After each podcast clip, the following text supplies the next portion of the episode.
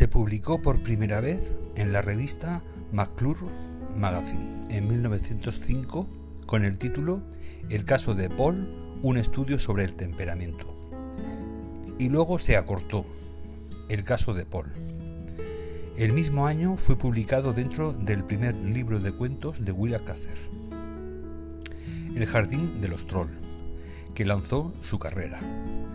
El relato, considerado uno de los mejores de la literatura norteamericana de todos los tiempos, explora las contradicciones de muchos jóvenes con vocación artística que viven en un, mundo materialista. Cather se basó en un hecho real que ella vivió cuando enseñaba en Pittsburgh, Pensilvania. Retrata a un joven que vivía para la belleza y pensaba que el dinero podría salvarle del tedio cotidiano. Paul es visto por su profesora como un bicho raro.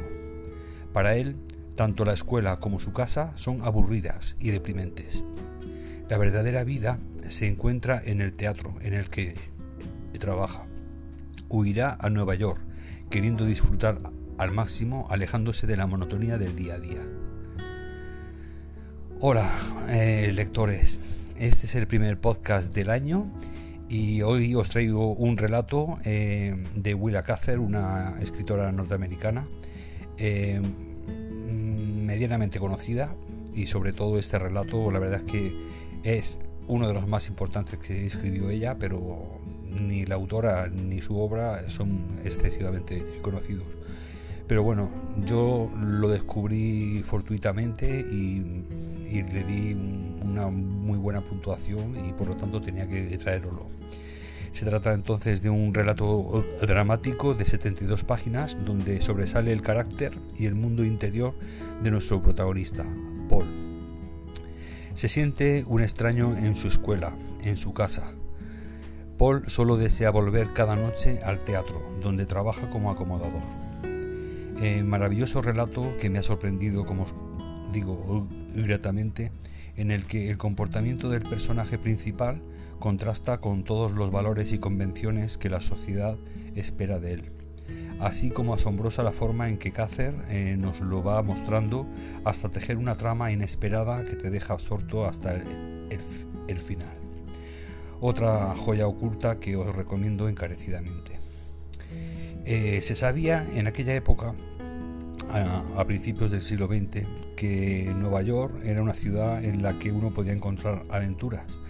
Era el centro de la buena vida y la sociedad, y el símbolo del máximo glamour y sofisticación cosmopolita de ese eh, momento.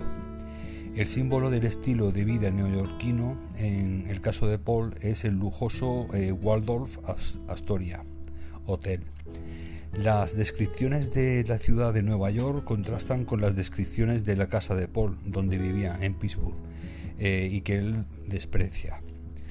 Paul es un estudiante de secundaria de Pittsburgh eh, que está frustrado con su aburrida vida de clase media.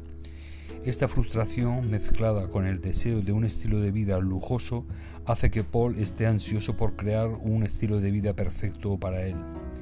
Esto hace que se separe deliberadamente de todos los demás, lo que lo lleva a sentimientos de aislamiento. Paul también eh, podría mostrar signos de depresión debido a experiencias personales. Los maestros y el padre de Paul se refieren a, a Paul como un caso, representándolo a distancia y como un ejemplo de alguien a quien estudiar, manejar y administrar. El término le permite a Cácer adoptar la voz de la autoridad médica. Eh, Paul eh, parece mostrar algunos síntomas de un trastorno narcisista de la personalidad, pero eso todavía está en debate. Eh, han habido mm, varias, varias interpretaciones a, nivel literario de, este relato de Willa Cather, muy interesante, la verdad. Y yo en este, en este caso, como en todos los como en todas las novelas que suelo leer, y no sé si haré bien o no haré bien, pero lo que hago es no leer nunca nada. Ni, me informo de la obra, ni me leo la reseña, ni siquiera la introducción o el prólogo del autor, no leo nada. Yo me voy directamente al capítulo 1, a la primera página y ahí empiezo a, a leer. Y cuando ya lo he terminado todo, entonces ya me pongo a leer todo, todos los trocillos que hay por ahí, en las solapas, en las introducciones, prólogos, etc. Entonces no sabía nada de este, este relato. Y la verdad es que mm, en, la mayor parte de las ocasiones se disfruta muchísimo más haciéndolo así que si te informas antes de entrar, porque siempre, siempre, si tienes imaginación, un poquillo de imaginación, siempre te van a desvelar algo. Entonces, o ya te van a, introducir en un, en, un, en un contexto, en un ambiente que yo prefiero descubrir en el momento. Mm, es muy raro que en la misma novela, en las mismas obras, no te den algún. Desde un principio no te den unas ciertas eh, pistas de en qué época histórica nos encontramos, en qué lugar, etcétera. Entonces tampoco hace falta leer más cosas que, las necesarias. Nada más que lo que te diga el, escritor en, plena novela y ya está. Entonces ahora, después de haberla leído, es muy... Me, interesa, pues por supuesto, ver mm, que han habido desde los años 70, han habido eh, con la revolución de los casos de el desarrollo médico a nivel de, de tema psiquiátrico, tanto de las enfermedades mentales como de los trastornos de la personalidad y se ha desarrollado mucho más en, en, este, en este siglo XX pasado que en ninguna otra época de la historia.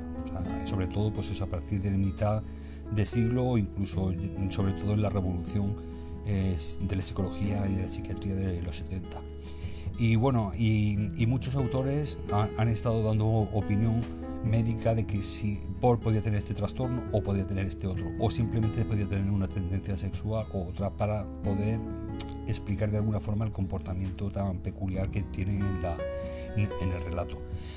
Yo del relato no pienso contar nada, nada más que pues eso. Ahora os voy a dar un poquillo unos tintes de la opinión que tenían los, los autores contemporáneos, ya eh, sean médicos, psicólogos, eh, críticos literarios, etcétera, pero no voy a entrar en el, argumento ni en la trama del relato porque es un relato y entonces es tan corto que es mejor que os lo leáis vosotros. Son 72 páginas y ahí ya vais a disfrutar de la forma de escribir de Willa Luego vais a ver el personaje tan extraño que es el Paul y luego pues vais a sacar vuestras propias conclusiones antes de leer pues, más cosas al respecto. Pero bueno, una de las interpretaciones, por ejemplo, de que da Larry Rubin en 1975, escribió sobre eh, un, escribió un artículo que se llamaba The Homosexual Motive eh, que incluye la, reinterpretación de la historia eh, desde que el estigma sobre el sexo ha, disminuido en esta época. Él identifica las pistas que se dejan caer a lo largo de la historia y que llevarían al lector a creer que Paul eh, era homosexual. Por ejemplo, Rubin se refiere a la forma en que Paul se viste como, entre comillas, vestirse como un dandy. Eh, Larry eh, Rubin señala el agua de violeta, por ejemplo, un perfume, que, un, perfume que, posee Paul, y su elección de compañía como signos de tendencias femeninas. Jane Narden eh, también explora la posibilidad de que el personaje de Paul sea gay y que esta es una metáfora de un sentimiento general de ser un extraño o no encajar en un grupo específico de personas. El autor Roger Austen eh, afirma que Paul podría ser retratado como un personaje homosexual debido a la descripción de un joven sensible sofocado por la monótona fealdad de su entorno. Bueno, como veis son interpretaciones que defienden esa tesis. Por otro lado, por ejemplo, Wayne Kostenbaum Lee eh, eh, aporta otra, otra opinión de la historia como un posible retrato del propio deseo de Willa Cather por la realización estética y la inconformidad sexual. Eh, también identifica el topos literario de la ópera Kingdom, eh, mezclado aquí como suele suceder con una sensación de autopérdida. otro crítico, Tom Kirk, lo lee como una exploración de la creencia de, de en la oposición irreconciliable entre el arte y la vida. En Modern Fiction Studies, el escritor eh, Claude, eh, eh, J.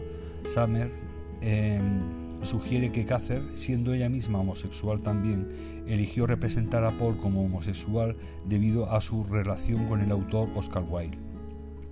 Wilde, uno de los primeros críticos del trabajo de, de Cather, inspiró a varios aspectos del trabajo de Cather en, en el caso de Paul. Y bueno, eh, ya no os voy a contar más nada porque el final, por supuesto, mm, es, es, es estupendo. Bueno, es estupendo. Es, es, mm, cierra muy bien la obra y os va a sorprender. Y la lectura, la verdad es que mm, para ser un, un, un relato corto, a mí me sorprendió absolutamente y bueno y su lectura es muy cómoda eh, mete muchísimas cosas en tan pocas páginas y eso es, pues, yo creo que incluso la, propia escritora no imaginó eh, lo que iba a gustar a la gente este relato, porque a pesar de que estuvo luego publicado en un, en un recopilatorio con otros relatos más, fue este exclusivamente el que más, el que más eh, levantó eh, las pasiones entre sus lectores. Así que bueno, os he traído un relato para como primer, como primer eh, podcast del 2021. Es un relato de 5 estrellas que le he dado en el, en el Goodreads y espero pues bueno que lo leáis, que descubréis a la autora y, creo que merece la pena absolutamente.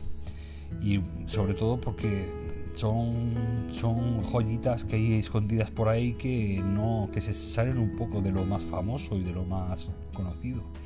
Y que por el hecho de que se ha escrito quizás por una mujer o por otra época o por una época en la que todavía la gente todavía no era muy pues tenía que escribir con mucha metáfora con mucha y, la verdad es que mm, te, te, sugiere tantas cosas sin decirte eh, sin explicarte que, deja un mundo abierto a la interpretación del lector y eso siempre es muy muy muy interesante y bueno, para finalizar os recomiendo como siempre las plataformas donde nos podéis escuchar. Eh, para los podcasts eh, en Spotify, en Anchor y Pocket Cast, para enviarnos comentarios en iVoox y en el, en el correo el reloj parado gmail.com y, y, también nos podéis buscar en, YouTube como Club Booktube. Y para finalizar, pues bueno, eh, deciros la cita de esta semana, que, la verdadera universidad de hoy en día es una buena colección de libros. Así que no, no permitáis que, vuestra estantería esté vacía. Tiene que estar siempre llenita de libros y de tesoros como el que os, he traído hoy. Gracias por estar ahí una semana más y bueno, y feliz año nuevo para, para los, los nuevos oyentes. Un saludo, lectores.